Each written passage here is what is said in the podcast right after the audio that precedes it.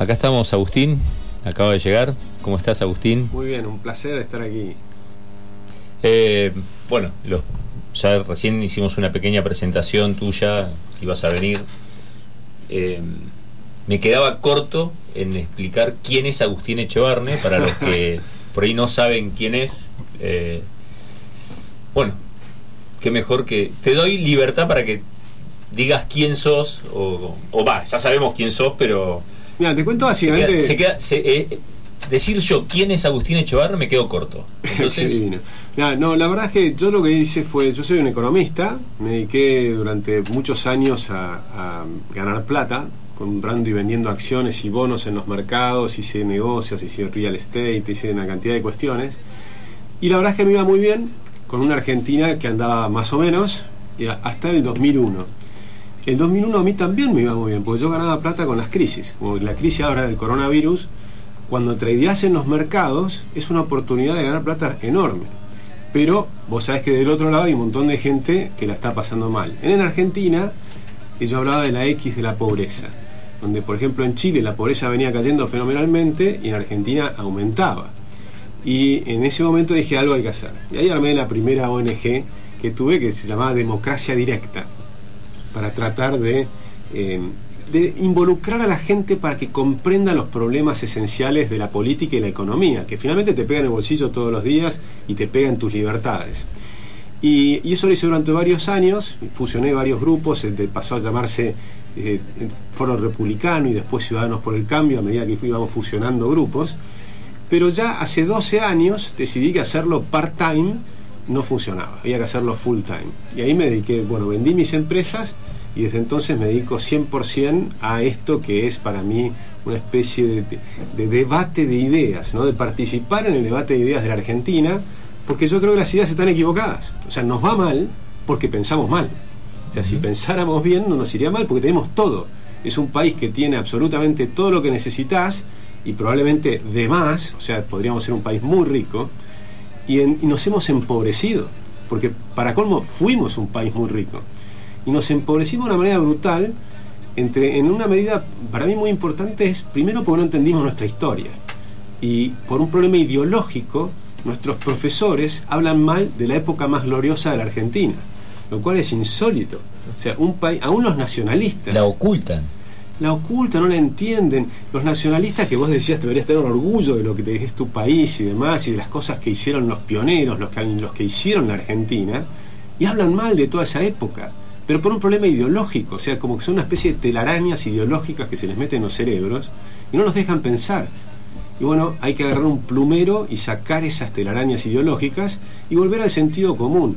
Si Argentina llegó a ser el, el primer país del mundo, hay que entender por qué, para poder volver a estar en un país dinámico que crece, que tenemos oportunidades para todo el mundo.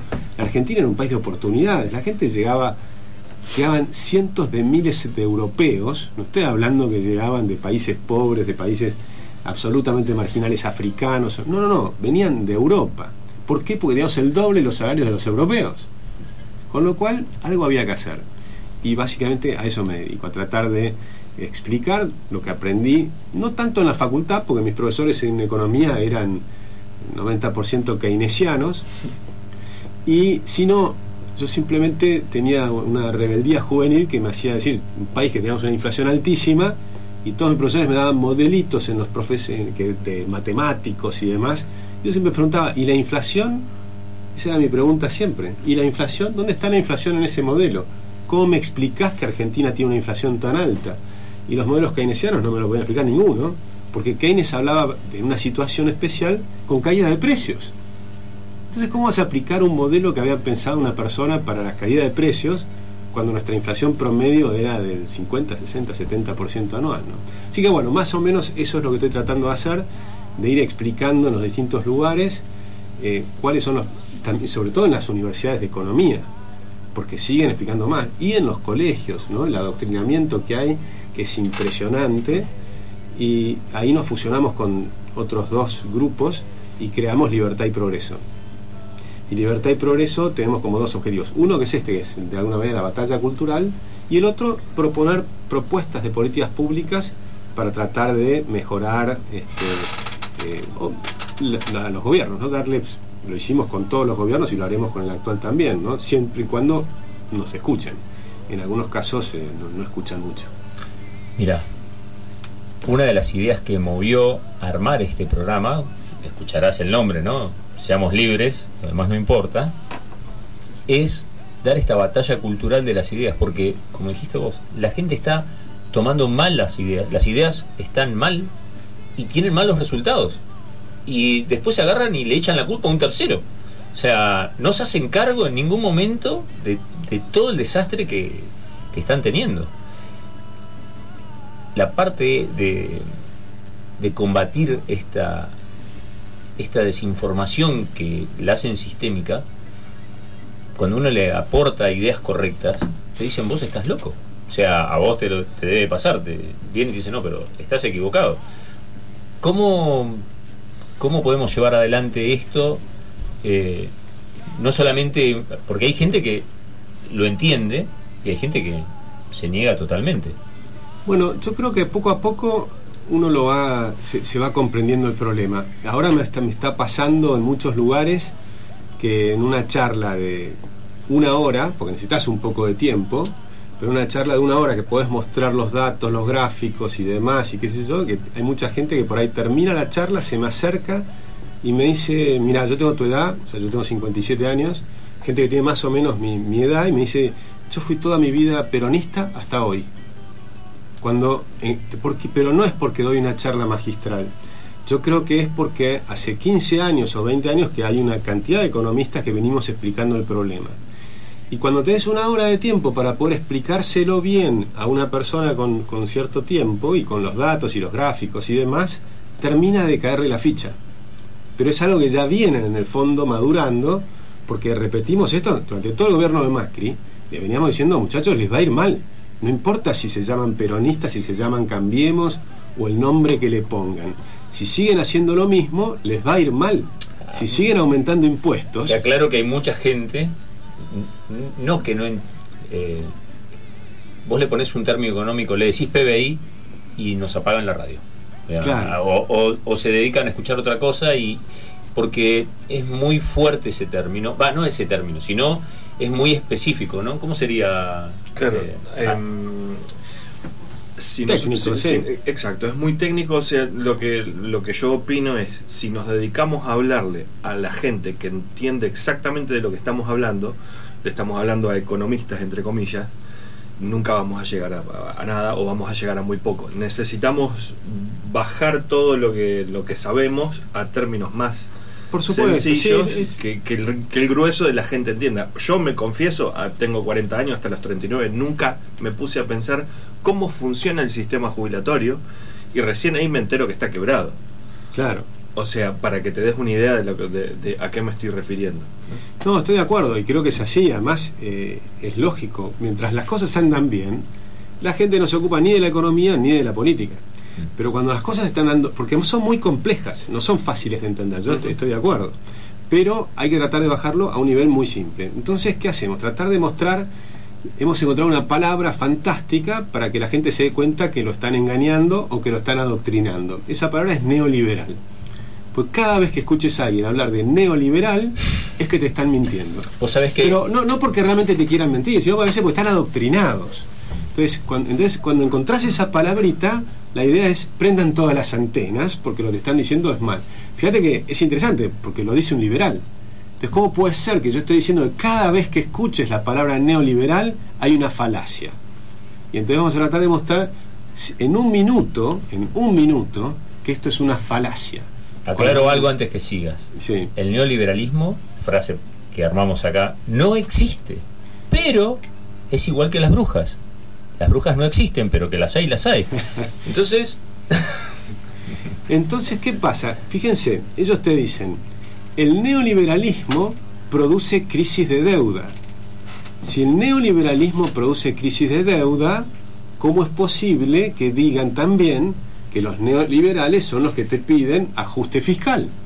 ¿No? Porque el liberalismo te va a decir, tengamos, por ejemplo, te, te escriben en los libros de textos en todos los colegios de la Argentina, te ponen el neoliberalismo tiene el consenso de Washington, que fueron 10 puntos que se pusieron en la década de los 90 pero no en Argentina, sino en el mundo. Pero el primero de esos puntos se dice equilibrio fiscal. Equilibrio fiscal significa que gastás lo que te ingresa. Si gastás lo que te ingresa, no tenés deuda. Nunca contrajiste una deuda. Nunca contrajiste una deuda. Por lo tanto, el neoliberalismo jamás puede producir una crisis de deuda. Ya está, listo, es falso. Entonces, esa falacia que permanentemente dicen se desarma en un minuto.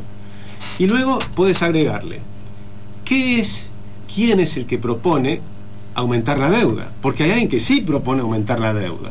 ¿no? Y los gobiernos que proponen aumentar la deuda te lo dicen siempre. Hay que ponerle plata en el bolsillo de la gente. ¿Escucharon esa frase? Sí, muchas veces. Eh, cada vez que alguien dice hay que ponerle plata en el bolsillo de la gente, ¿de dónde la sacan? del estanciero, porque otra cosa no, para otra cosa Yo ya me anoté en una página web que te mandan una impresora. Sí, sí. Lo que me está faltando es la tinta. Bueno, viste, me quedé sin tinta amarilla ahora. Eh, y, entonces, estoy sacando billetes de 500 nada más. Y entonces resulta, ¿de quién es el, la persona que te decía esto? Había un economista que te decía que había que ponerle plata al bolsillo de la gente. ¿Un tal Keynes? Un tal Keynes. Entonces ese tal Keynes, el keynesianismo, que lo enseñan en Argentina en todos lados, porque ahora que estoy hablando en Instagram del, del adoctrinamiento, me mandaron 700 mensajes de escuelas, de universidades y demás, me muestran las fotos de los pizarrones y te van mostrando cómo les enseñan en todos lados. Por ejemplo, profesores de gimnasia, ¿no? profesores de bellas artes que están en el profesorado, me dicen, mira, acá también te enseñan keynesianismo y Marx a todo el mundo le enseñan keynesianismo y Marx. Aclaremos que cuando nosotros decimos keynesianismo, les voy a dar un poquito de historia, en la crisis de, del 29, la famosa crisis del 29 de Estados Unidos, eh, habían hecho un,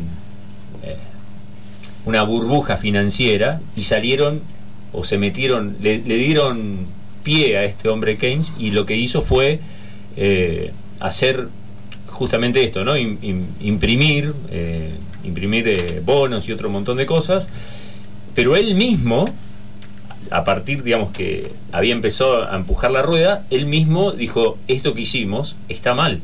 O sea, no se puede hacer keynesianismo, usó otra palabra, no se puede hacer, tomar estas políticas permanentemente porque eh, es para atrás. Es decir, fue una forma de arrancar, pero lo hicimos mal. Sí, que tampoco funciona ni siquiera en ese momento. Pero bueno, más allá de eso, lo que está clarísimo es que en todo caso, si hay alguien que propone aumentar la deuda, son esos economistas o esos políticos que te dicen, tomemos deuda, repartimos a la gente, esto va a ser arrancar la economía y una vez que la economía arranque, pagaremos la deuda. Ahora, ellos toman la deuda, como Macri. Viene Macri, toma un montón de deuda. ¿Para qué? Para que arranque la economía, ¿verdad? Para no hacer ajuste fiscal, sino para qué tomó deuda. Tomó deuda para no hacer ajuste fiscal. Y, lo que querían es gradualismo. Muy poquitito vamos a hacer y el poquitito ajuste que hizo, ¿quién lo hizo? Las familias, porque te aumentó las tarifas. El Estado, los políticos, nunca recortan nada. Y, y Macri tampoco. Y entonces ahí te entra el problema. Pero entonces, si tenés una crisis de deuda, mi propuesta que estoy haciendo en todo el país es que la llamemos una crisis neo-keynesiana. Entonces, cuando hablemos de una crisis neo-keynesiana, ahí la Argentina va a comprender cuál es el problema. Mientras la llamemos una crisis neoliberal, entonces es una mentira. Entonces, como definimos el problema con una mentira, jamás lo corregimos. Y lo volvemos a repetir, y lo volvemos a repetir, y lo volvemos a repetir. Entonces vivimos la historia de la marmota, ¿no? El día, ¿Se acuerdan el día de la marmota? Muy buena. Muy buena. Entonces te despertás, pum, otra vez estamos en el 45, está Perón gobernando, ¿viste? es, es, tremendo. Con respecto a esto de el, que lo hablamos en otros programas anteriores, hay dos tipos de, de ajuste. El ajuste es necesario. 46, perdón, no 45. bueno, ahí no estábamos ninguno de nosotros. en estos ajustes o hacemos ajuste o vuela por el aire. Entonces dicen, bueno, hagamos ajuste. Pero nunca, porque sea en alguna época han hecho ajustes de shock, el famoso ajuste de shock, y otro de gradualismo. Entonces, cuando vos escuchás, decís, bueno, vamos de a poquito, lo hacemos de a poco. Pero, ¿qué significa el ajuste de gradual? El ajuste gradual es que el privado lo ajustamos. Al privado, aclaro, es Doña Rosa que fue a pagar la boleta de la luz, el gas, los servicios, le aumentaron los impuestos de, de- de los alimentos, de, lo que se le ocurra, todo, y le bajaron el sueldo. Ese ajuste fue exactamente el mismo que habría sido con Shock. La única diferencia entre el gradualista y el de Shock es que en el gradualista no interviene el Estado. Al Estado no lo ajusta, muy poquito, qué sé yo, lo Sí. baja nada, y en el de Shock, Pero- bueno, ajustan a todo supuestamente. En realidad, ahora, por ejemplo, hubo un, ajuste de shock que, este- que está haciendo Fernández, pero sobre el privado. Entonces, cuando hablamos de ajuste, hay que hablar de qué estás hablando. Porque una cosa es ajustar al sector público, que es lo que nosotros estamos hablando, para aliviar al sector privado, para que las empresas tengan menos impuestos, para que las empresas tengan menos regulaciones, para que así se multiplique la cantidad de empresas y ganen plata. Acá hay una cosa como creen que es malo que las empresas ganen plata. Es buenísimo que las empresas ganen plata. Cuando las empresas ganan plata, entonces invierten y crean puestos de trabajo. Y al crear puestos de trabajo, después entonces hay demanda de empleo, aumenta la demanda, empiezan a buscar trabajadores y ahí suben los salarios. Acá hacemos al revés. Queremos subir los salarios y matar a las empresas. Explícame quién va a pagar la cuenta. Y por eso entramos en crisis permanentemente. Entonces tenemos cada vez más gente que vive del Estado, cada vez más impuestos que le pasa al sector privado, las empresas están cada vez más complicadas y del otro lado tenés el, que el Estado tiene cada vez, hay ahora hay 22 millones de cheques que tiene que pagar el Estado todos los meses. ¿Cómo hace para pagar? ¿Quién paga todo eso? El sector privado. Pero el sector privado resulta que es cada vez más chico y cada vez lo exprimís más. Yo creo que el, el fundamental problema que tenemos es que la gente no entiende que el sector privado somos nosotros.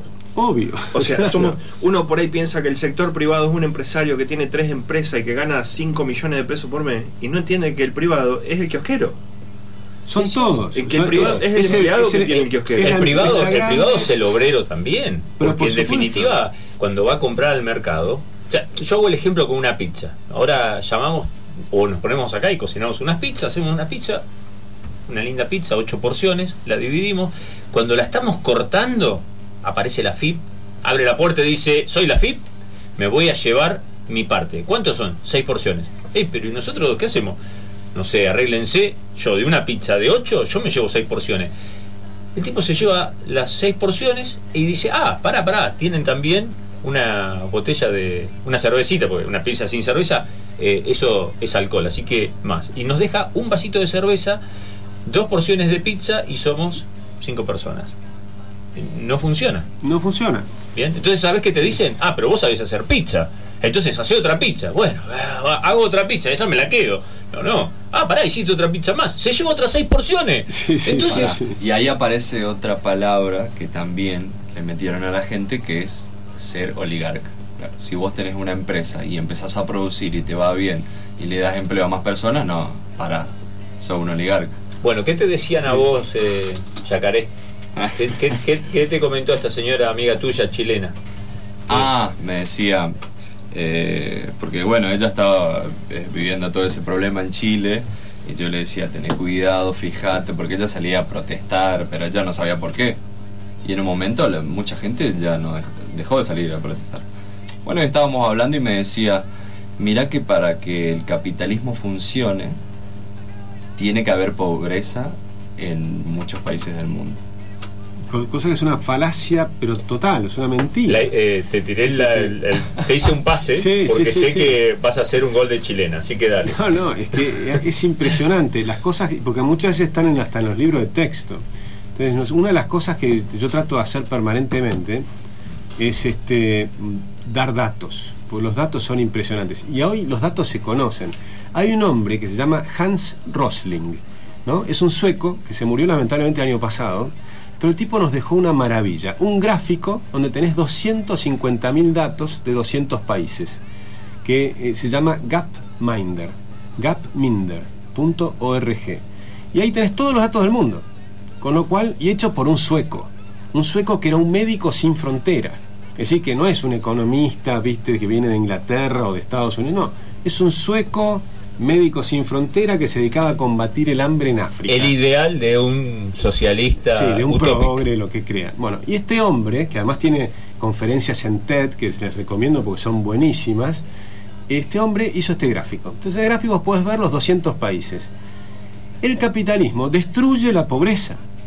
Y además, cada vez que un país se abre al mercado abierto, o sea, empieza a comerciar, por ejemplo, un país pobre con un país rico, ¿quién crece más rápido?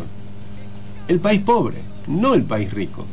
Y ahí lo que se hace, se cierra la brecha. Es mentira que se agranda la brecha entre los países ricos y los pobres. Pero es facilísimo de ver. Entras en ese gráfico y lo ves. ¿Por qué? Porque imagínate, por ejemplo, Estados Unidos era el país rico, gana la guerra, invade a tres países. Japón, que era mucho más pobre que Argentina, la gente se olvida, porque hoy creen, no, los Japón te imaginás que siempre fueron ricos. No, Japón era tres veces más pobre que Argentina. Alemania, que había sido derrotada y destruida fenomenalmente, e Italia, que también era mucho más pobre que Argentina. Por eso venían los italianos. ¿no? Bueno, ¿qué pasó?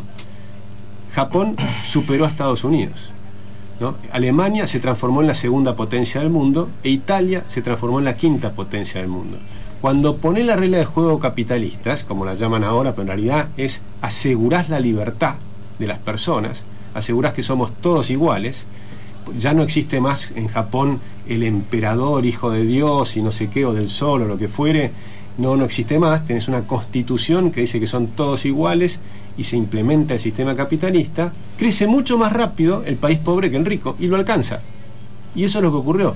Y la Argentina lo sabe. Si nosotros estudiamos nuestra historia, nosotros hicimos la revolución en 1810, ¿verdad? Acordate, yo siempre digo que la revolución de 1810 nos hacen creer que fue porque queríamos saber qué pasaba. Y yo le digo, muchachos, nos dimos de, de, tiros, eh, porque tampoco fue tan así con aceite y qué sé yo, eh, que sacaron a los ingleses y toda esa, toda esa eh, utopía, era por el 10%. Porque cuando íbamos al puerto, que era la forma de comerciar, la corona se quería quedar con el 10% que era la corona española.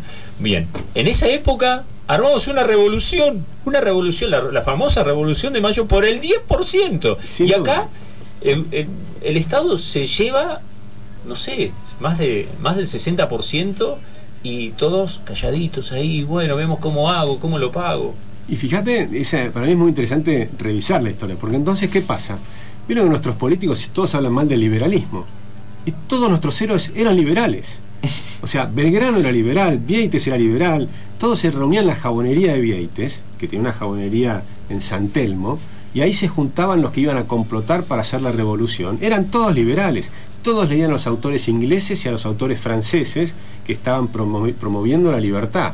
Y por eso Argentina, que es increíble, porque como no conocemos nuestra historia, porque la historia hay que verla en relación a la historia de los demás países. Si no sos un provinciano, vos crees que, que todo el mundo fue como es hoy. No, el mundo eran todos esclavos. Hubieron un primer país que se zafó de la esclavitud, que ¿cuál fue? ¿Saben cuál fue? Haití. Haití fue el primer que fue una revolución de esclavos. Y luego hubo un segundo país, que ese fue el país donde se iniciaron las ideas de la libertad con una potencia fenomenal, que fue Inglaterra. Entonces Inglaterra combatió primero el comercio de esclavos. ¿Y saben quién lo combatió? Un multimillonario. Un multimillonario liberal, por supuesto, porque el liberal era justamente el que se ocupaba, era el progresista, el que se ocupaba de los más desfavorecidos, de los esclavos. Entonces William Wilberforce es el que logró eliminar la esclavitud en Inglaterra. Primero el comercio de esclavos y después luchó 20 años para eliminar la esclavitud. Lo sorprendente es que el tercer y cuarto país del mundo que eliminó la esclavitud fueron Chile y Argentina. Argentina con la libertad de vientres, que sí la estudian en el colegio, que se hizo cuando? En la Asamblea del año 13. O sea, en 1813 Argentina dicta la libertad de vientres.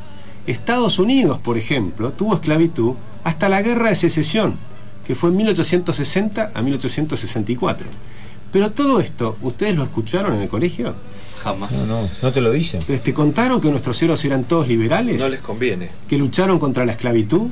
¿No? Entonces, ¿por qué, qué eran Sarmiento, Belgrano? Aclaro algo, cuando vos decís eh, los liberales eh, eran progres, y un progresismo que iba por el más débil, y, Sin lugar a dudas. Y además de eso, hoy confunden porque una, la primera regla de un liberal es defender la vida. Entonces, lo primero que dicen, ah, ustedes son pañuelitos azules, están en contra de los otros, y se como que se dividen en eso y, se quedan en, el dedo y no miran el bosque. Y defender la vida, ese derecho natural a, a- a la vida, no es solamente, esto es una algo momentáneo casi diría, porque nadie hablaba del aborto en el 1700, 1800. No, por supuesto que no, eso no, no estaba en discusión. Esa es otra discusión que si quieren después la, la podemos tocar.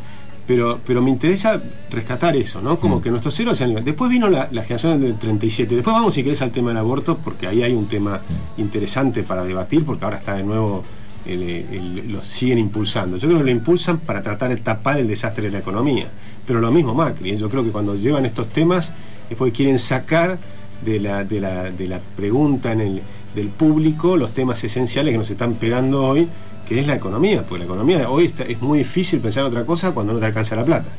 Cuando empezás a tener problemas en todos lados, cuando el desempleo sube, la pobreza sube, la inflación sube, entonces estás, eh, te, te quieren sacar de ese Bueno, tema. acá tenemos la primer pregunta fuerte, fuerte, que nos han hecho para vos. Es, con este contexto, y ah, también lo decíamos cuando arrancamos el programa, o sea, ni, pa- di el clima y dije, muchachos, el, corona- el coronavirus nos atraviesa en forma tangencial a todas las actividades que tenemos, porque muestra al desnudo eh, todas las... eh, falacias y, y las cosas que están pasando en la economía mundial. O sea, hasta, hasta Trump tuvo que sacarle punta al lápiz y decir, bueno, bajemos los impuestos porque si no, no somos competitivos con el tema de, de esta guerra del petróleo que se disparó entre, entre los rusos y, y- los los árabes. Y entonces, en ese contexto, acá le ponen, eh, que alguien quiere importar petróleo porque sale eh, 30 dólares el barril o un precio similar y le ponen limitaciones para que siga funcionando vaca muerta. Y eso sí, se quejan de que dicen, eh, bajó el petróleo y acá la nafta sube, pero no explican por qué. Sí. Bueno, eh, total, bueno, ahí tenemos un, hay tantos temas para hablar ahora en día porque el coronavirus atraviesa la economía mundial de una manera impresionante y, también hay problemas a nivel de la economía mundial, que si quieres después los, después podemos tratar también. Pero es correcto lo que decís, cuando baja el precio del petróleo muy fuerte, en realidad para la economía es positivo. O sea, así como en la década del 74, cuando en, el seten- en el- los 70, 74, 75 hubo un shock petrolero, porque se juntó la OPEP, la Organización de Países Exportadores de Petróleo, redujo la oferta de petróleo y entonces se multiplicó el precio, eso generó una crisis mundial. Cuando hacen lo contrario, que es lo que hicieron ahora los rusos y los árabes, que se pelearon para no bajar la producción, como había una caída de la demanda del petróleo, o sea, había menos actividad en el mundo por el coronavirus, cae la demanda de petróleo, por ejemplo, se vuelan menos aviones, consumen menos nafta, entonces cae la demanda, obviamente baja el precio. Pero en lugar de hacer lo que hacía generalmente la OPEP, esos países exportadores de petróleo que reducen la oferta para que no caiga el precio, no lo hicieron, no se pusieron de acuerdo y entonces el precio se desplomó. Y sobre todo las expectativas multiplicaron esto porque entonces dijeron, ah, se están peleando, entonces hay una guerra de precios. Y entonces, ¿cuál es el costo de producir en Arabia Saudita? Es cerca de 4 dólares. Con lo cual la caída puede ser todavía mucho más grande y entonces se amplificó. Y cayó en un día como 26% el precio. Fue muchísimo. Por supuesto, YPF se destruyó. Ahora, vamos a vaca muerta en este Ah, contexto. dame un segundito. ¿Podemos ir a una pequeña tanda? Sí, cómo no. Dale. Y después entramos con nada más y nada menos que vaca muerta. Ah, más muerta que nunca. sí, sí. Recordamos, bueno, Seguimos acá con Yacaré, con Rodrigo y por una de esas cosas de la vida también tenemos a Agustín Echevarne. Eh, Son las 8. Ah, ah, epa, epa. ahí. Tomás está Tomás, bien. tenemos a Tomás. Ayer vine a hablar y también se olvidó presentar, no sabía mi apellido. la juventud. Pero, o sea, eh, Tomás. Por, decí tu apellido. la Biblia. Miquel. Miquel, va, Ahí está. ¿viste? O sea, no me sale. Es fuerte el apellido de él, ¿no? no Claro, Yacaré es fácil. ¿no? Sí, Yacaré. Sí. Imposible olvidarte. Imposible, imposible. Eh, bueno, acá, 8.57 de la mañana de este viernes 13. 13. No lo había pensado. bueno, las brujas no existen, pero que las hay, las hay. Y tenemos un. Se nos está cayendo una, una rana hecha por, por una bruja ahí, que es vaca muerta. Bueno, vaca muerta es un tema porque ya estaba muerta antes del coronavirus. Antes de todo esto estaba dicho. Con el cambio de gobierno se murió vaca muerta. Pero fue tan impresionante porque, por ejemplo, el año pasado se fraccionaban 700, había 700 y pico de fracciones por día, ¿no? El famoso fracking. 700 intervenciones, intervenciones haciendo para- agujeritos en la tierra para sacar petróleo. Sí, o en realidad fraccionamiento es cuando a 3.000 metros de profundidad fraccionan la piedra dura y de ahí brota el gas y el petróleo. Bueno, había 700 y pico por día, había caído en enero a 50. O sea, de 700 a 50. Estaba muerta. ¿Pero por qué? Porque cambiaron las reglas de juego, pusieron un cepo cambiario, ya al final del gobierno de Macri, es decir, que lo empezó Macri, empezó a intervenir en los precios, si ustedes se acuerdan, en un momento dijo vamos a congelar los precios por un tiempo, vamos a suspender los aumentos y demás. Bueno, ¿qué pasó? Limitar, limi- limitar libertades. Totalmente, pero al hacer eso, entonces el- la diferencia entre vaca muerta y el petróleo común, para que la gente comprenda, en, el en los yacimientos petrolíferos de siempre, vos cavabas un pozo petrolero y fluía el petróleo. Entonces vos hacías, una vez que hiciste el pozo, tenías varios años donde fluía el petróleo. Acá no, acá tenés que seguir invirtiendo todo el tiempo. Para que fluya tenés que ir y quebrar piedra. Y después vas y tenés que quebrar más piedra. Y después tenés que quebrar más piedra. Entonces vas haciendo fracciones. Vas, vas fraccionando a 3.000 metros de profundidad. Por supuesto con tecnología americana. Nosotros no inventamos nada. Importamos toda, sin Estados Unidos nos morimos. Porque la gente critica a Estados Unidos, otra de las cosas que pasa siempre en todos nuestros libros. Y Estados Unidos es lo que nos permite vivir. ¿no? porque es lo que nos han permitido todos los inventos que tenemos en la humanidad, todo lo que usan, el, el celular, todo lo que se les ocurra, viene de Estados No, Unidos. no Inglaterra. tenemos las maquinarias para, para acá, ahí, La tecnología, la- las ideas son el problema. Ellos inventaron la idea de cómo utilizar esto que está a 3.000 metros de profundidad. Pero dicho eso, ya estaba muerta, acá muerta, y vino lo del coronavirus. Y se cayó el petróleo mundial. Entonces ahora, ¿cómo vas a hacer para que subsista? ¿Vas a subsidiar vaca muerta? Entonces lo que vamos a hacer, entonces le vamos a poner un precio a vaca muerta para que puedan seguir fraccionando y haciendo negocio las 10 grandes compañías mundiales. ¿Y a quién le vamos a sacar la plata? A las 250.000 pymes. O sea, le estamos hoy, lo que está haciendo el gobierno es, sub, es de- si van a hacer algo con vaca muerta porque quieren que con- continúe produciendo, van a tener que subsidiarla y mientras tanto le están poniendo más impuestos. Alguien lo va a pagar, digamos. Alguien lo va a pagar y ya sabemos quién, porque ya subieron los impuestos y los siguen subiendo. ¿A quién? A las pymes, a las 250.000 pymes agropecuarias, al agro, al campo. Y ahí usan lo que Yacaré decía hace un ratito, les dicen que son los oligarcas. ¿Cómo?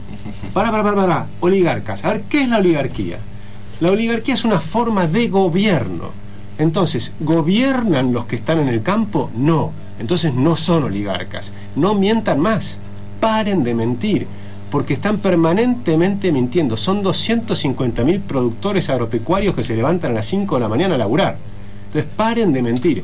A esos tipos que además, fíjense lo que produce el campo, todo lo que usamos, todo lo que comemos, pero también la parte textil, o sea, el algodón, cómo nos vestimos. todo viene del campo. Entonces, si son tipos que laburan, son 250.000 per- familias que están allí, pero no solo son ellos, porque después producen soja. Pero la soja hay que transportarla. ¿Quién la transporta? El camionero. Entonces, si vos Otro oligarca más. Otro oligarca más resulta.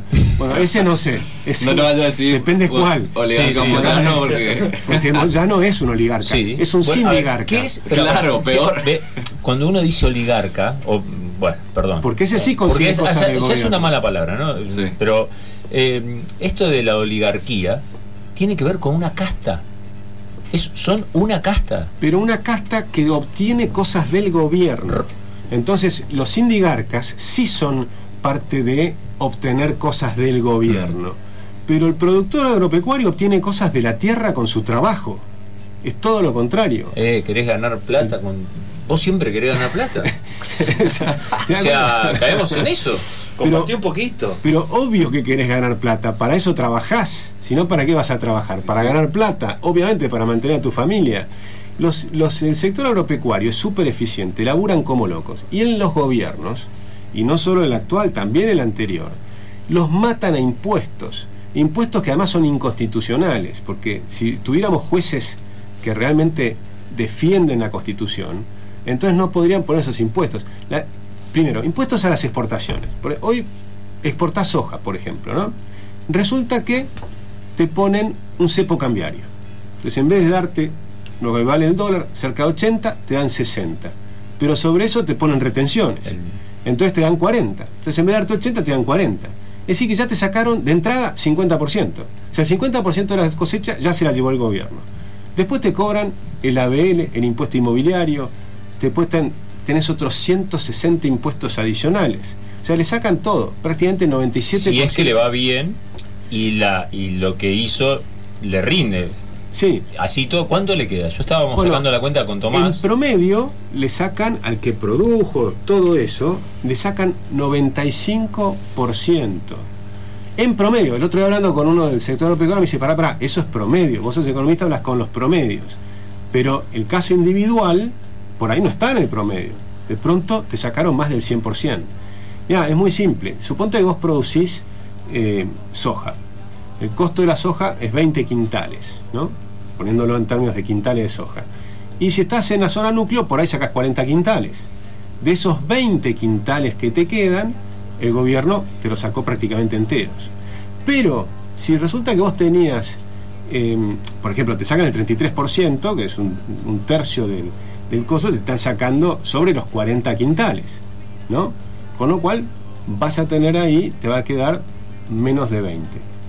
Pero si en cambio, mucho menos en realidad, ¿no? Vamos a Porque- poner en una pizza tres porciones. tres porciones. Si te quedan las tres porciones, pero eso es si producís una pizza de seis porciones. Ahora, si estás produciendo una, en realidad, eh, si estás produciendo una, una, una pizza de tres porciones, porque tenés 25 quintales en tu zona, te sacaron todo. Y después de eso, te cobran más impuestos sobre otros temas. Y entonces te dan las, ¿cuál, cuál es la solución que te dan? Te dicen, bueno, pero ahora les vamos a dar créditos. A una tasa accesible del 30 a 40% que en el mundo no existe. eso. para que me paguen los impuestos. O sea, te voy a dar crédito para que me paguen los impuestos, te endeudes y te quiebres. Por eso los del campo ahora eh, deciden parar y quedarse en su casa a que trabajar gratis, digamos. Y entonces del otro lado te van a decir, no, pero no que- queremos usar vaca muerta. ¿Por qué vamos a importar petróleo de afuera si podemos importar petróleo de acá? Ahora resulta que el petróleo de afuera es más barato y en cambio acá lo tenés que subsidiar, porque a estos precios no te da. O sea, o lo subsidias o no lo producís y lo importás. Entonces, si lo importás, estás utilizando algo que por lo menos es beneficioso, porque en este momento resulta más barato importarlo que producirlo acá. Pero acá como son nacionalistas dicen, no, vamos a producirlo acá. Pero ¿cómo lo- ¿con quién lo paga? Ah, el campo. Entonces, s- hace 70 años que estamos destruyendo el campo argentino. Entonces hay que preguntarse por qué. Bueno, porque en esa época del peronismo, el primer peronismo, por eso te digo el día de la marmota, ¿no? O sea, volvemos al primer Al 46. peronista, al 46. El primer peronista empezó a hablar de los oligarcas del campo y entonces había que subsidiar la industria. Entonces, de ese momento subsidiamos la industria a costa del campo. Ahora estamos 70 años después. ¿Tenemos una industria espectacular que compite con todo el mundo? No. Una industria subsidiada jamás puede competir. Una industria protegida jamás va a competir. Como si tuvieras un equipo de fútbol ¿no? que no lo dejas salir de Bariloche para protegerlo. Entonces, para proteger al equipo de fútbol, solamente jugás en Bariloche. Lo tenés a Messi, lo tenés a Cristiano, pero no lo dejás salir. No, no, y- pero no lo entrenás tampoco. Entonces eh, no sabe meter goles. No tiene, no tiene un- a un Real Madrid a quien golear. O sea, no le Bueno, pueden jugar. Y la pregunta es, cuando si lo protegés 70 años, ¿después va a ser mejor? Y entonces ahora sí, ya lo protegiste durante 70 años, ¿ahora salía a competir? No, no hay ninguna manera de salir a competir que no sea competir. No es que lo puedes entrenar, durante, proteger durante 70 años y después salir a competir. Si ahora haces salir a competir la industria argentina, después de 70 años de protección, se mueren todos, porque ninguno es competitivo. No es competitiva la Argentina. Te van a decir, ah, pero está mal la apertura. Porque no ves que quiebran las empresas. Obvio que quiebran las empresas que no son competitivas. Ahora tenés que salir a competir. Exacto. Ahora, si nunca vas a salir a competir, ¿qué va a pasar? Vas a tener un país no competitivo. Y lo que pasa es que el mundo progresa. Y si vos te cerrás en una economía chiquitita, cada que es lo que le pasa a Argentina, cada vez más chiquitita, no logra competir nunca y estás cada vez más lejos del resto. Entonces Argentina se queda fuera de la competencia internacional. Porque es como si te quedaste en Bariloche jugando en Bariloche y ahora el resto del mundo sigue compitiendo. Los europeos compiten y tenés el Barça, el Real Madrid, eh, lo tienen a unos a Messi, los otros va- van contratando a los mejores porque se intercambian. De hecho, ¿qué es lo que va a pasar? Los que son muy buenos nuestros se van afuera.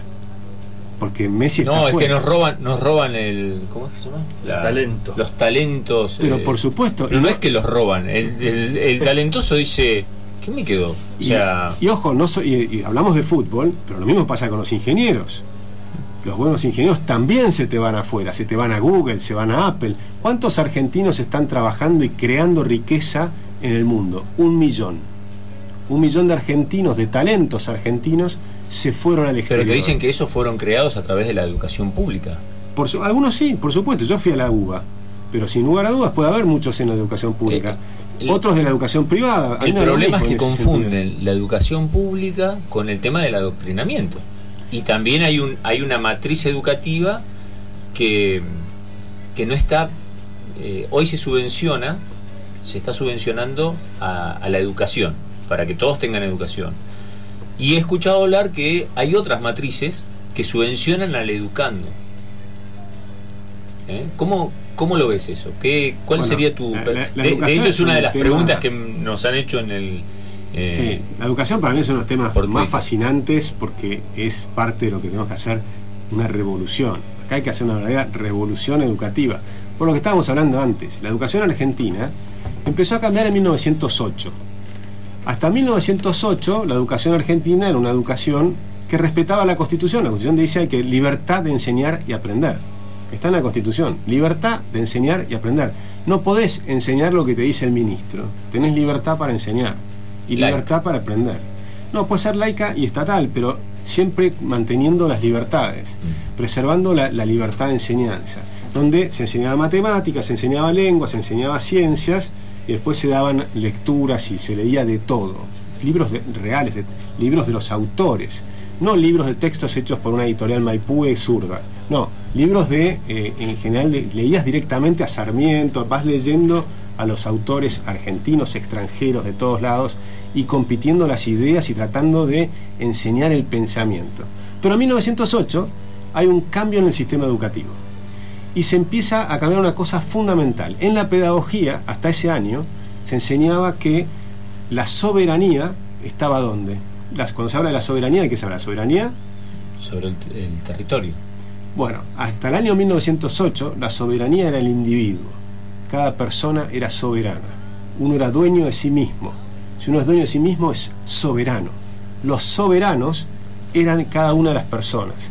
Cada uno de los habitantes de la Argentina era soberano. A partir de ese año tacharon esa palabra individual, soberanía individual, y pusieron soberanía nacional. Ahora lo nacional está por encima del individuo. Y entonces después cambió todo y eso es lo que permitió que en 1930 hagan un golpe de Estado. El golpe de Estado, ¿cuál es la justificación que puede tener un militar para hacer un golpe de Estado? La soberanía nacional. Estaban arruinando, según ellos, la soberanía nacional. Porque si fuera la soberanía del individuo, no lo pueden hacer. En cambio, empiezan a- y de ahí surge el partido militarista. ¿Y cuál es el partido militarista? ¿Cómo se llama hoy? El peronismo. El peronismo es. Justicialismo, va. El justicialismo. El- justicialismo es el partido militarista. Y por eso hablan de quién es el primer presidente, el general Perón. Entonces el partido militar es el partido peronista. Ahora, por supuesto, se pelean entre ellos. Y por eso lo echaron después a Perón. Los propios militares que lo crearon, que hicieron el partido eh, peronista, aliados con la iglesia, después se pelea con la iglesia y lo terminan echando a Perón. Y luego Perón vuelve con la ultraizquierda.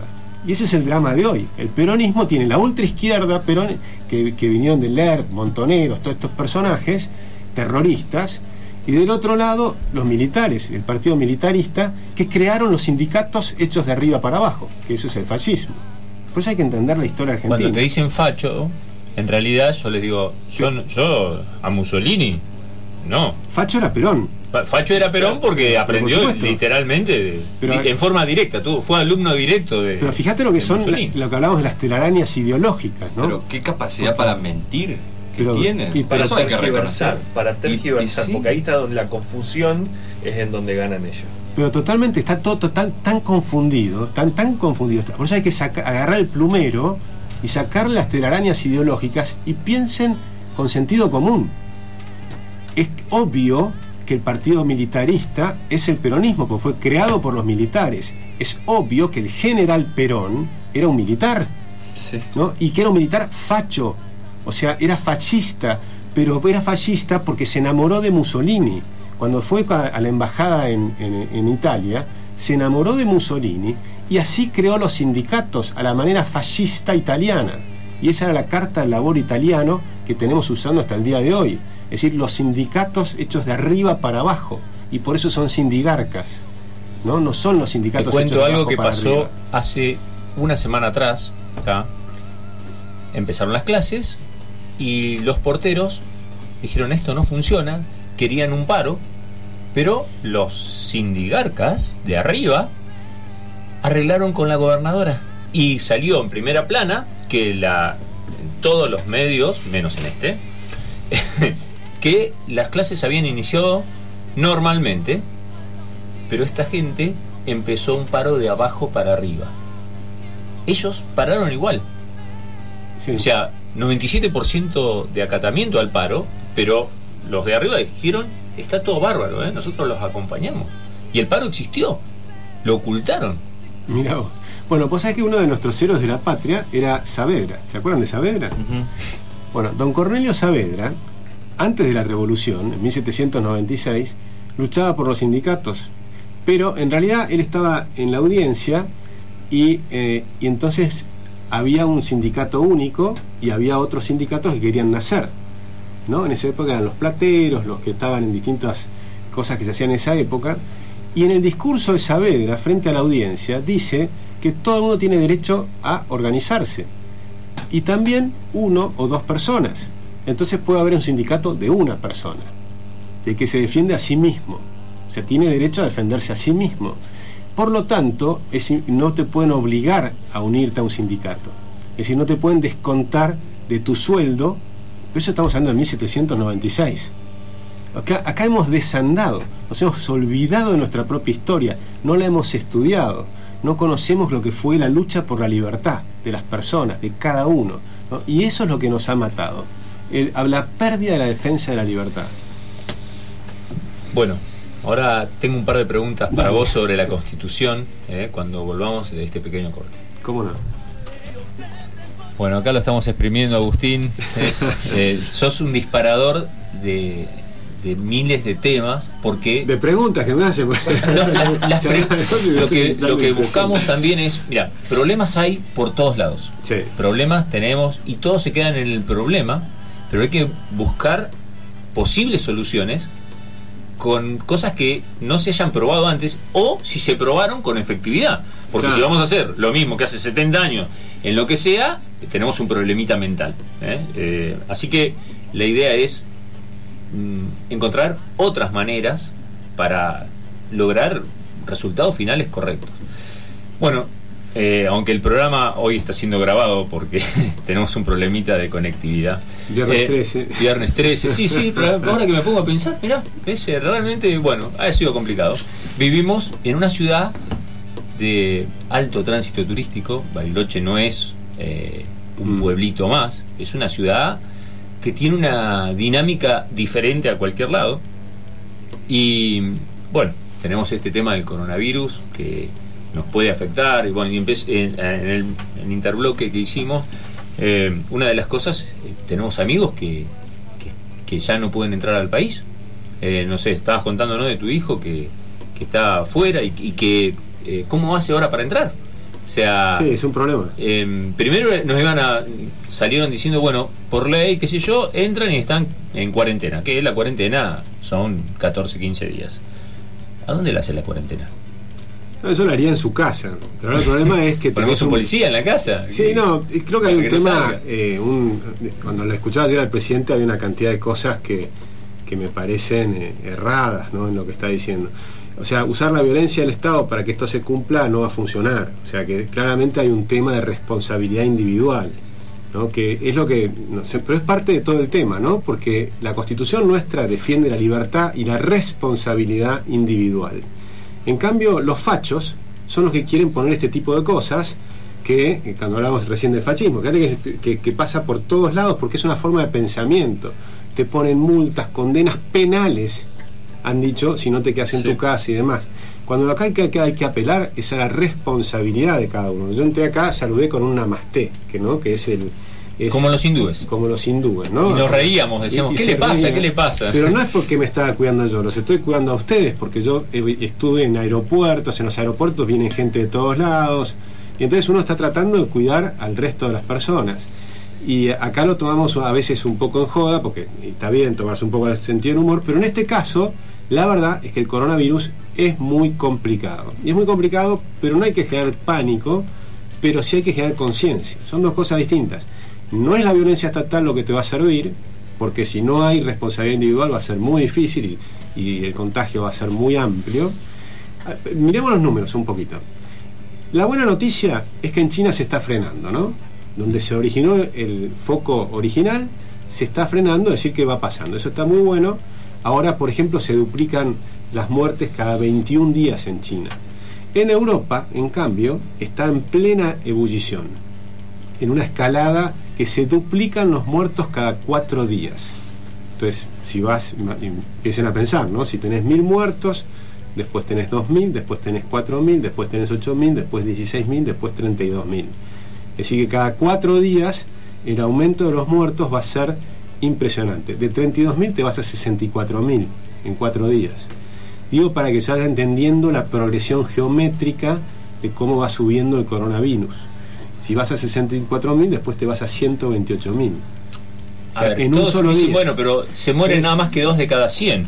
El problema es que son tantas personas infectadas que necesitan un tratamiento mínimo Sí. y no lo van a poder tener. Bueno, entonces ahí tenemos el siguiente problema. Es primero es eh, comprender cómo funciona esto, que después se empieza a frenar, no es que esto va a escalar eternamente. ¿Cuándo se frena? Cuando llegue el verano. Pero el verano en Europa llega pronto, porque el invierno termina el, el 21 de marzo, empieza la primavera y después como las gripes, en, la primavera-verano, empieza a disminuir. O sea que para Europa está ahora en el peor momento de escalada, van a tener 4, 5 u 8 semanas muy, muy jorobadas y después va a aflojar. En Argentina, el problema es que empieza la temporada de gripe dentro de 4 o 8 semanas. Entonces nosotros tenemos, tenemos la suerte que empezó, empieza más tarde y podemos organizarnos. Pero se está aplicando cosas que son erradas. Por ejemplo, en el discurso del presidente ayer, nuevamente otro problema de telaraña ideológica, porque son tonterías que están en cualquier libro de, de economía. Vos no podés poner precios máximos justamente en el bien que necesitas. Si vos necesitas gel, no le pongas precio máximo.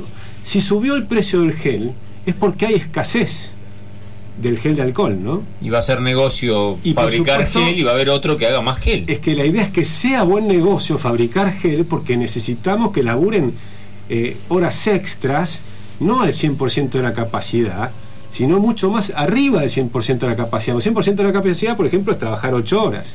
Y yo necesito que esa gente tenga un muy buen negocio y que sepa que esto es una oportunidad única porque hay una demanda de gel que está muy por arriba de lo, de lo normal. Es decir, que el libre mercado salva, salva vidas. Pero sin lugar a dudas. Y la estupidez mata.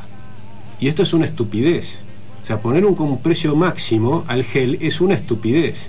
Si vos quisieras, por ejemplo, decir, bueno, pero entonces como hay gente que no lo va a poder comprar, si querés subsidiar a esa gente, es otra cosa distinta, pero no escasez el producto, que es una estupidez. ¿Sí? Vos podés decir, miren, como estamos en un tema de, de crisis con el gel, eliminemos los impuestos al gel.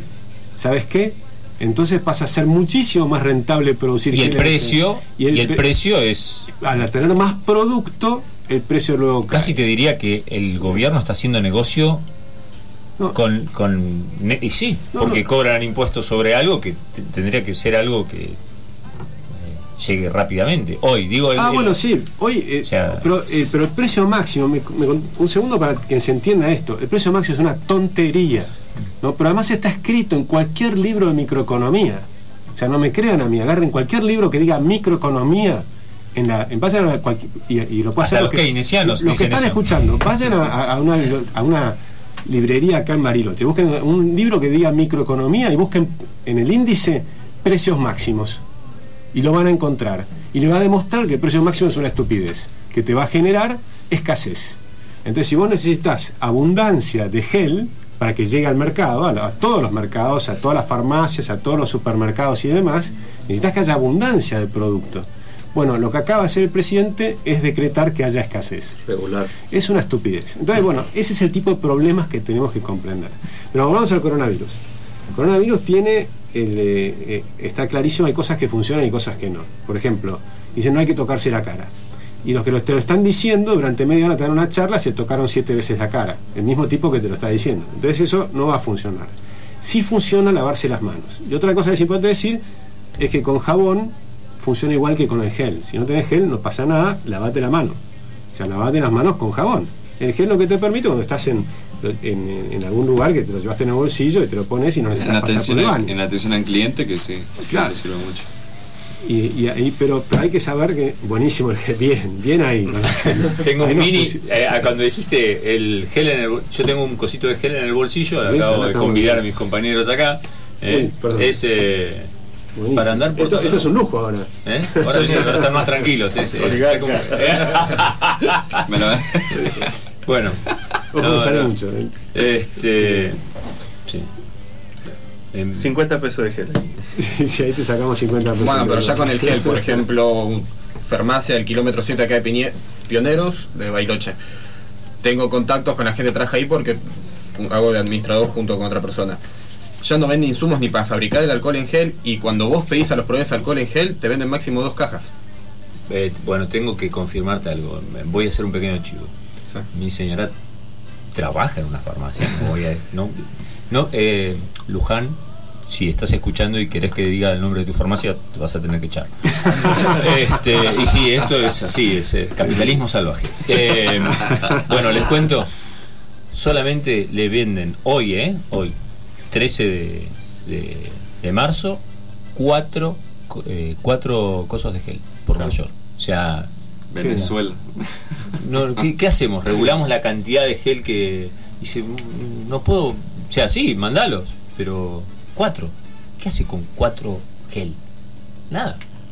O sea, también hay que buscar las alternativas, ¿no? Yo compré alcohol, pero porque lo uso habitualmente, me compré el alcohol y tengo Claro. el alcohol. O sea, alcohol común y corriente. Creo que es más efectivo que esto, porque Y esto sí, tiene esto otro está- esto está componente. Esto creo que debe tener 10% de alcohol. Eh, no, es entre No. un 60 y un 65% de concentración de alcohol. Pero de todas formas, Claro. eh, lavate las manos con jabón, ponete el jabón líquido sin enjuagártelo y dejátelo y ya está.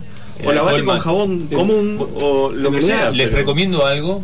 El Eh, jabón a ver, común es, nosotros estamos es igual de efectivo. ¿eh? casi Por eso nos estamos ahogando en un vaso de agua, o sea, Esto, esto que estamos diciendo casi se convierte en una charla de café. Yo me tomé el trabajo.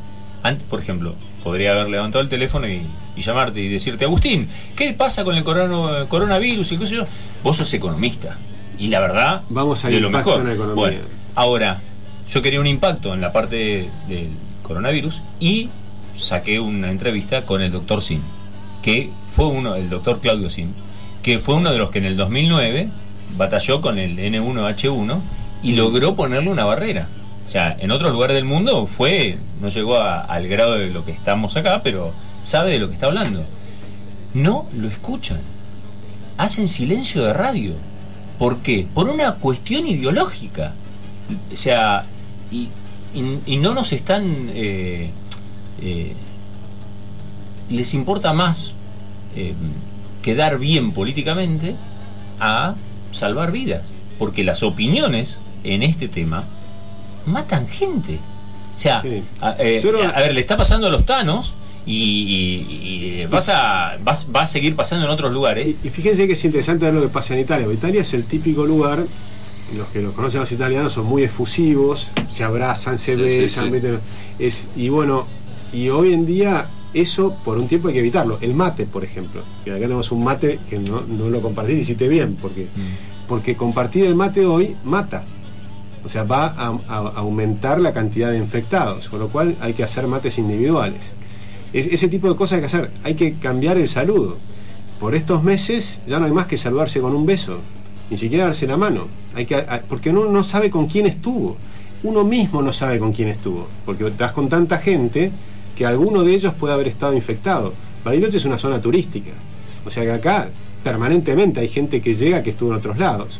Y si llega un argentino, probablemente ese argentino vino de una fiesta que hubo un montón de gente. Decir, uno no sabe quién está contagiado y quién no. Es importantísimo entender Uno que. mismo no sabe si él está contagiado en el periodo de incubación. Exacto, ¿no? uno no sabe si, si no tienes síntomas y por ahí estás una semana contagiando a otras personas, pero vos no tenés ni siquiera una carraspera, o sea, Exacto. nada. Es que ese, ese también es el otro problema, porque llegan aviones a Ezeiza y dicen, bueno, le hacen la prueba del eh, si tiene fiebre, no tiene fiebre, se va a su casa en cuatro días, empieza a tener los síntomas. Ese es el otro gran problema que estamos teniendo en Y no, Argentina. y no solamente la fiebre es un síntoma, sino, bueno, va- es. Sí. Ahí, Y hay que tratar de no ir a lugares multitudinarios, no hay que y si vas a un lugar hay que tratar en no, sal- hay que evitar el saludo. El saludo es el principal no, sal- no saludar hoy es una muestra de cariño, Sí, de totalmente. Y recuerden, por ejemplo, que cuando salimos de acá agarramos el picaporte todos. Entonces todos vamos a estar en el mismo picaporte. Con lo cual, aunque no nos hayamos saludado, igual hay que lavarse las manos. Porque siempre tocas algo, toqué la mesa, toqué el vaso, ¿no? Entonces vos vas viendo todas las cosas que... Hay que tomar conciencia. Esto es peligroso. Por otro lado, hay que decir algunas cosas para amortiguar el tema, para no generar un pánico total. A los jóvenes, la mortalidad es bajísima. De menos de 9 años, no hay muertos en todo el mundo. O sea, los bebés... Y no saben todavía por qué. No saben todavía por qué, pero no hay. Luego, hasta los 26, 27 años, la mortalidad, o hasta los, sí, menos de 26 años, la mortalidad es muy baja, es el 0,2%. Estoy bien entonces, estamos Sí. bien todos. Yo no.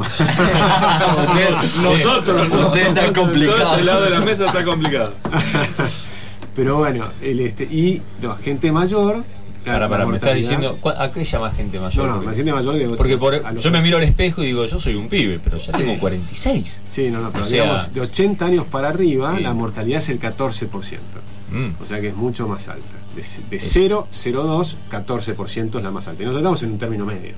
Bueno, yo soy más grande, mucho más grande, que vos, yo soy 57. Ah, ahora a ver, ayúdenme a entender eh, las medidas que tomó el presidente de la nación ¿Qué medidas? Y de cerrar los aeropuertos. No, no, pero a ver, perdón, ¿qué medidas? Bueno, a ver, No, lo que él dijo que tomó como medidas. Sí, no, algunas- Exacto, pero bueno, la que cerró el aeropuerto, yo hablo en de esta, Ah. cerró el aeropuerto por 30 días, no llegan vuelos de los países más afectados. Bueno, eso- Perfecto, cierran 30 días. ¿Qué pasa si después de esos 30 días llegan esos vuelos y llega otro infectado y se vuelve a hacer lo mismo? Bueno, los próximos 30 días son clave, porque eh, es el peor momento del pico que va a tener Europa y Estados Unidos. Por- Porque probablemente, como decía, una vez que llega la primavera y demás, el virus se muere con el calor y con el sol. Entonces, en los países que empiezan a tener sol y calor, el virus, el virus se muere. Lo puedes tener interno, el que se quedó en su casa, además, qué sé yo, pero si estás aire libre, lo tenés adentro de tu cuerpo es otra cosa. Pero por lo menos la transmisión se reduce fenómeno. Por eso la gripe es, eh, es un fenómeno estacional. Esta es la temporada de gripe. Cuando la temporada de gripe empieza a aflojar en Estados Unidos y Europa, bueno, entonces podés reabrir. Decir que las, cerrar el aeropuerto es una medida extrema, pero tal vez es- está en el lado correcto. Puede ser que esté en el lado correcto. Lo que no está en el lado correcto es el congelamiento de precios. O No, sea, eso sí, eso, seguro. eso es un absurdo. ¿no? Entonces, lo que tampoco creo que está al lado correcto es utilizar el código penal. Sea, acá no es un tema, a mi juicio, a mí, yo creo que es un tema de responsabilidad individual, de que cada uno se cuide, porque nadie sabe quién puede estar contagiando. Y, hoy ya está el virus en Argentina, ¿no? Por supuesto, está mucho más presente en otros países. Y por supuesto, los que vienen de esos países pueden tener extremada precaución. Luego hay que recordarse que todo el comercio también vienen, por ejemplo, los capitanes de los barcos y demás, y qué sé yo, que vienen de otros lugares del mundo, etcétera. Hay que saber muy bien que ese barco no tenga, generalmente como tiene una trayectoria, de, a veces si cruzan el Atlántico, además de más de 14 días, entonces cuando llegan ya saben si tienen o no coronavirus. Pero realmente ahí sí hay que tener claro que no haya un barco que toque puerto y que tenga coronavirus y lo dejen bajar a la persona al, al puerto. Ahí hay un tema que también... Hay muchos lugares de entrada. Sí. Eh, Tengo un amigo que trabaja justamente en Puerto Madero, que trabaja ahí en un barco y se cruza con chino todo el tiempo. Claro. Sí. Le agarra el ataque, pobre. Es que sí. Ahora eh, el tema es que ya es, eh, ahora se te cruza un Dani también. O sea, tiene, hay una Sí, y, y un argentino también, porque. Ya no ¿cuántos- sabés quién, O sea, porque- yo estuve en un montón de lugares estos últimos meses. Y en el último mes estuve en aeropuertos. En aeropuertos te cruzaste con un montón de gente. Es decir, que cualquier persona puede estar teniendo un contacto con alguien. Acá en, en Bariloche, olvídate, porque eh, cualquier hotel. Y la persona que trabaja en el hotel, y después la persona que está al lado del que trabajaba en el hotel, o sea que te llega a cualquier lado en dos minutos. Yo, yo trabajo en un hotel y tenemos eh, huéspedes de todo el mundo, israelitas, de todo el mundo. Y ahora la, la llave ya se lo dejo ahí. Antes se la daban en la mano, ahora ya no. Y sí, pero después se tocas el picaporte por algo. Todo, te- todo. en- o sea, permanentemente estás, si no te estás cuidando y, y fre- frecuentemente lavándote las manos, que esa es la clave. No te des alcohol, de, en gel no pasa nada, pero lávense las manos eh, rápidamente. ¿Quieren que hablemos un poquito de la economía? Algunos Sí, sí. esto, es tremendo. No, eh, ho- hoy, bueno, volvamos a, a las primeras palabras del programa. Esto atraviesa tangencialmente todo. Todo. Y la economía es fundamental. De- desnudó el problema mundial que hay y acá seguimos poniéndole. O sea. se- todos entraron en crisis. Eh, todos se dieron cuenta que la plata no les alcanza, que la situación está difícil, empezaron a ahorrar y acá salimos a pedir préstamo. O sea, por poco vamos al Fondo Monetario y le decimos, nos prestan unos manguitos más, tenemos que subvencionar vaca muerta. No, a- Argentina está en, no, no nos van a prestar, no te preocupes. El problema que tenemos es que no podemos pagar la deuda. Entonces Argentina estaba, el, digamos, nosotros llevamos 90 días de gobierno ahora, prácticamente. Cuando Macri terminó sus 90 días de gobierno, nosotros estamos en marzo del 2016, y nosotros le decíamos, ya se lo habíamos dicho en privado un montón de veces a la gente del gobierno, pero lo dijimos públicamente, en Intratables, en todos lados. Me refiero a nosotros, Libertad y Progreso, pero también una cantidad de otros economistas liberales que mantuvimos durante el gobierno del cambio. Decimos, mira, si vos no bajás el gasto público, vas a terminar en default. Cuatro años después, estamos en default. Que era exacto, porque no pasa por quién es el gobierno, pasa por cuáles son las medidas. Y si vos tenías un aumento de la deuda permanente, en algún momento no te iban a prestar más. Y nos dejaron de prestar en 2018. Ahí viene el Fondo Monetario y nos prestaron 44 mil millones de dólares adicionales. Reemplazaste a la deuda de los que ya no te prestaban y para devolverles lo que le- te iban venciendo los, los, los bonos y demás que te habían prestado, te prestaba un nuevo entidad que es una nueva entidad que es el Fondo Monetario. Con tasas más bajas, pues también hay que decirlo, el Fondo Monetario te presta al 4% y los bonos rendían 7, eh, las tasas eran de 7%, o sea, te, te hacían una rebaja de la tasa. Pero te seguías endeudando, porque además no solo lo que seguías pagando, sino que encima seguías teniendo déficit fiscal. El déficit fiscal es que gastás más de lo que te entra. Simple, el Estado no genera riquezas. El Estado no genera riquezas, te las chupa con impuestos, pero si te gasta más todavía no les alcanza y se endeudan. O sea, el origen de la deuda es el gasto, no es otra cosa. Perdón, meto un bocadillo. Para poner un ejemplo tangible. Yo cobro mi sueldo, tengo dos tarjetas, una American Express que no uso nunca, una Visa que uso todo el tiempo. Visa ya le debo tanta plata que no me, no me deja usarla más, la tengo totalmente en bordón, no en rojo. Y en vez de solucionar el problema de que estoy gastando más plata de la que cobro, decido usar la American Express. Entonces me estoy endeudando con American Express, ya le debo mucho a Visa y además el sueldo no me alcanza. Ese es el problema que tenemos. Sí, y ahora le estás llamando a, a- a Visa y American Express y le estás diciendo no te voy a pagar. Eso lo está haciendo la Argentina. Entonces le estás diciendo al, al mundo... A ver si hay Como una- si fuera una opción. Públicamente lo dijo. Kicillof en, en Animales Sueltos. O sea, es como, es ¿No como, si, pagar? como, como si la deuda desapareciera, como si la obligación no existiera más. Ah, disculpame, no te puedo pagar, así que. Claro. Sí. Y entonces, ¿qué pasó? Llega el gobierno, el nuevo gobierno, con una situación que obviamente no provocó. O sea, está claro que Fernández no provocó esta situación. Esta situación la heredó. La heredó por lo que hizo el kirchnerismo y por lo que hizo Macri, que se sumó al problema. No lo solucionó, sino que lo agravó. Y ellos siguen en la misma. Y ellos, este es el problema. Pasaron los primeros 90 días, y ahora decís, bueno, ¿cuál- lo que ha hecho o lo que muestra que va a hacer, ¿funciona? Y la respuesta es no, no funciona.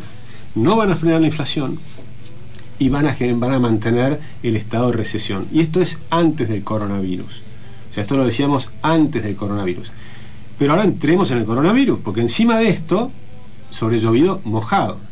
Pero hay que tratar de no confundirse. La Argentina ya estaba en problemas, esto agrava los problemas, pero el resto de los países va a salir adelante y Argentina, si no cambiamos de forma de pensar, no vamos a salir adelante. Y ese es el tema clave porque el coronavirus va a confundir más todavía. No es echarle la culpa, es los males no se restan entre sí, se suman. Tenemos un grave problema, varios graves problemas, podemos Sí. ir enumerándolos, ¿no? Y además de todo eso, entramos en un contexto mundial donde tenemos otro gravísimo problema. ¿sí? Sí, y se suma porque encima el mundo le pega fuerte y analicemos ahora un poquito lo que pasa en el mundo. En el mundo había una enorme burbuja y la burbuja no es el capitalismo. La burbuja es la manipulación de los bancos centrales, también en el mundo. Y esto complica todo el análisis y lo hace más... di- vos me decías, es muy difícil de comprenderlo porque los países centrales también se equivocan. Y la manipulación de los bancos centrales viene hace décadas, que están, y se, se las puedo mostrar muy sencillamente. La tasa de interés, es decir, lo que te rinde una inversión inmobiliaria, por ejemplo, lo que te rinde una tasa de interés que es lo que te rinde una inversión cuando vos prestás a una- el dinero a otra persona y demás, durante los últimos 600 años era el 5% anual. 5%. Pero, pero no de ahora, de 600 años. ¿Por qué hacen los bancos centrales? La bajaron a cero. A cero. Descontado la inflación, a cero. Entonces eso genera una burbuja. Por eso la Te bolsa... presto plata, pero no me cuesta nada, así que total, me da lo mismo. Te ¿Cuánta, lo- cuánta tenés para prestarme? ¿Y a cuánto plazo? Si es al cero, ¿viste? Sí. Entonces el- tenés un problema, el 60% de toda la deuda del mundo, de todo el mundo, está a tasa negativa, es decir, por debajo de la inflación. Te presto y lo que me vas a devolver vale menos de lo que te presté. Entonces dame todo. Entonces en eso es una burbuja enorme y ha hecho crecer muy muy fuerte las bolsas. Ahora el coronavirus pincha la burbuja. Entonces al pinchar la burbuja las caídas son feroces y están cayendo las bolsas de todo el mundo porque además está todo coordinado, todo cae porque está todos los bancos centrales del mundo han hecho la misma política. Entonces tenés una pinchazo, una burbuja fenomenal. Eso está provocando el coronavirus. Tenés un impacto real porque China se cayó el primer trimestre, o sea, China venía creciendo 6% anual, primer trimestre menos 2,5%. Tenés una caída fuerte y China era una de las locomotoras del mundo. Estados Unidos y China son las dos más grandes. Y China se pinchó. Ahora, al pincharse China le empieza a pegar a todo el mundo, también a Estados Unidos, que se frena un poco, pero ahora viene el golpe en Europa. Entonces Europa también va a tener un pinchazo fuerte y eso va a generar una posible recesión mundial. Si dura un trimestre, no se considera recesión. Si dura dos trimestres, ya se considera recesión. Entonces, por ahora tenemos un trimestre asegurado y hay que ver ahora lo siguiente. Si fuera solo por el virus, o sea, el, shock real, se acaba en un trimestre. Pasa la temporada de, de- del- de, digamos, de la, de la- gripe, Viene el veranito y zafamos. viene el veranito y zafamos. Pero como pinchó la burbuja de los mercados, inflada por los bancos centrales, eso que inflaron y se pinchó, no sabemos si no va a provocar una recesión fuerte. Y eso es lo que está ahora en duda, si esto va a ser pasajero o si va a ser una recesión en los mercados mundiales, que va a agravar a Argentina. Aclaremos, volviendo un poquito al principio cuando hablamos de este hombre Keynes, que en definitiva los bancos centrales lo que están haciendo es llevar adelante políticas basadas en esa forma de pensar eh, keynesiana, ¿no? De ponerle plata en el bolsillo de la gente. Es así, lo- los, los banqueros... A costo cero. se van a, se van a, a sus- los banqueros centrales manipulan la economía. Eso no es mercado libre. Mercado libre es si quebraste, quebraste y vas a salir adelante otra persona. Entonces esa empresa quebró y surge otra. O sea, Netflix nació y quebraron el videoclub, todos los que estaban antes, ¿no? Ahora Claro. es Netflix. Eso es el mercado. El mercado va generando, cada una vez que hay una recesión, quiebran un montón de empresas y no es malo. Te dejan lugar para que nazcan las nuevas. Si querés, los nuevos conceptos van dejando atrás. Tenés un celular que saca fotos. Bueno, ¿qué pasó con las fábricas que, fabricaban máquinas de fotos? Ahora son solamente para fotógrafos, pero la persona común saca fotos con el celular. Entonces, este, con lo cual la cantidad de ventas de maquinaria de máquinas fotográficas cayó fuertemente. ¿Qué pasó con Xerox? No existe más. Y era una empresa tremenda. ¿Qué pasó con Kodak? Con las empresas que fabricaban rollos fotográficos y demás, quebraron. O sea, cantidad de empresas que quiebran pero a la gente le diste un producto que es cada vez mejor. Claro, el tema es la gente piensa que es algo malo o lo ve como algo, no sé, desde la nostalgia o desde dónde, pero si no fuese así, viviríamos todavía, no sé, en el 1800. O sea, tendríamos tecnología en 1800 porque nadie, nadie habría el innovado. típico caso de Corea del Norte y Corea del Sur con eh, la robotización, que es eh, también otra falacia, que si generás tecnología, sacás mano de obra y queda gente desempleada y vas a tener muchísimo desempleo. Y el problema del desempleo es un problema cultural, no un problema de, de tecnología, porque el campo está lleno de tecnología y podría dar mucho más trabajo y, y generar mejor eh, rinde, pero no dejás sin trabajo a la gente. Sí, y eh, justamente ese es un tema crucial también, porque está nu- nuevamente el adoctrinamiento. En muchos libros de texto de los colegios, y muchas de las maestras que por ahí están escuchando este programa, capaz que lo están enseñando y es importante que entiendan este concepto. Se dice que la tecnología genera desempleo. Si eso fuera cierto, entonces los países de mayor avance tecnológico tendrían más desempleo. Singapur.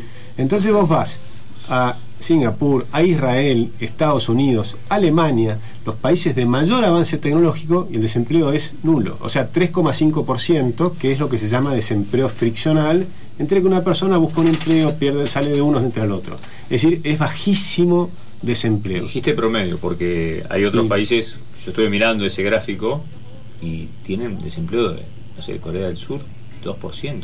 Sí, pero, pero igual está por debajo de lo normal. Eso es porque está demasiado inflada la economía. El desempleo normal es 4%. Por debajo de eso, la economía está recalentada, está por arriba de lo que debería estar. Pero supongamos que estamos. Pero ¿qué pasa? Hay otros países, como España, como Argentina, que tienen desempleo mucho más alto. Y no es porque tienen más tecnología. Entonces, ¿qué es lo que genera el desempleo? Lo que genera desempleo son las leyes laborales. Eso es lo que hay que comprender. Los que tienen las leyes laborales son las que generan desempleo. El desempleo debe ser flexible para que se reduzca, ¿no? Claro, pero acá decís reforma laboral y no sé, te apuntan con un arma. No, sos un, Sos vos lo un- que querés sos es un explotar a la Sos gente. un- soy un facho, claro. Claro, debes de darle trabajo a la gente, porque yo te puedo dar trabajo, pero te doy trabajo y con estas leyes me casi me expropias mi, mi- mi idea. Entonces, ¿qué hago? No te tomo. Y si, ¿cuál sería lo ideal? Lo ideal sería que te pueda tomar y si no servís, bueno, tomo a otro economista y así sucesivamente. Como en las películas de Estados Unidos, cuando le echan a alguien, agarran su, su, su caja con sus cosas y se van y viene otro. Yo- Pero ese hombre puede conseguir trabajo Ahora, fácilmente. yo viví en Nueva Zelanda un año y medio y te puedo asegurar que no hay, hay 0% de desempleo. Renuncié 15 veces en un año y medio. ¿Entendés? Yo elegía el trabajo. Claro. Bueno, pero si quieren podemos ir hablando Bueno. hacia dónde vamos, porque hasta acá lo que Tirá, la idea final y a dónde vamos. Y me Sí. gustaría ir preparando esto, porque en otro momento te voy a agarrar y te voy a llamar por teléfono. No voy a tener la oportunidad de tenerte sentado acá. ¿Eh? Dale, pero perfecto. Eh, yo, yo- lo que me interesa sobre todo es, Argentina va a ir a una crisis. Y ya estamos en una crisis, pero se va a profundizar probablemente. Pero hay que utilizarla para sacar algo bueno. Pues a mí lo que me importa es pensar a cuatro años. Argentina tiene que ser esta la última crisis de este larguísimo ciclo de 70 años de populismo. Entonces, este momento hay que usarlo para cambiar las ideas, para reflexionar, para salir distinto. Entramos a una crisis, pero tenemos que salir distinto. Tenemos que aprovecharla para, para mejor, para cómo vamos a salir adelante. Para salir adelante, tienen que salir adelante las empresas argentinas. Eso es lo que hay que comprender.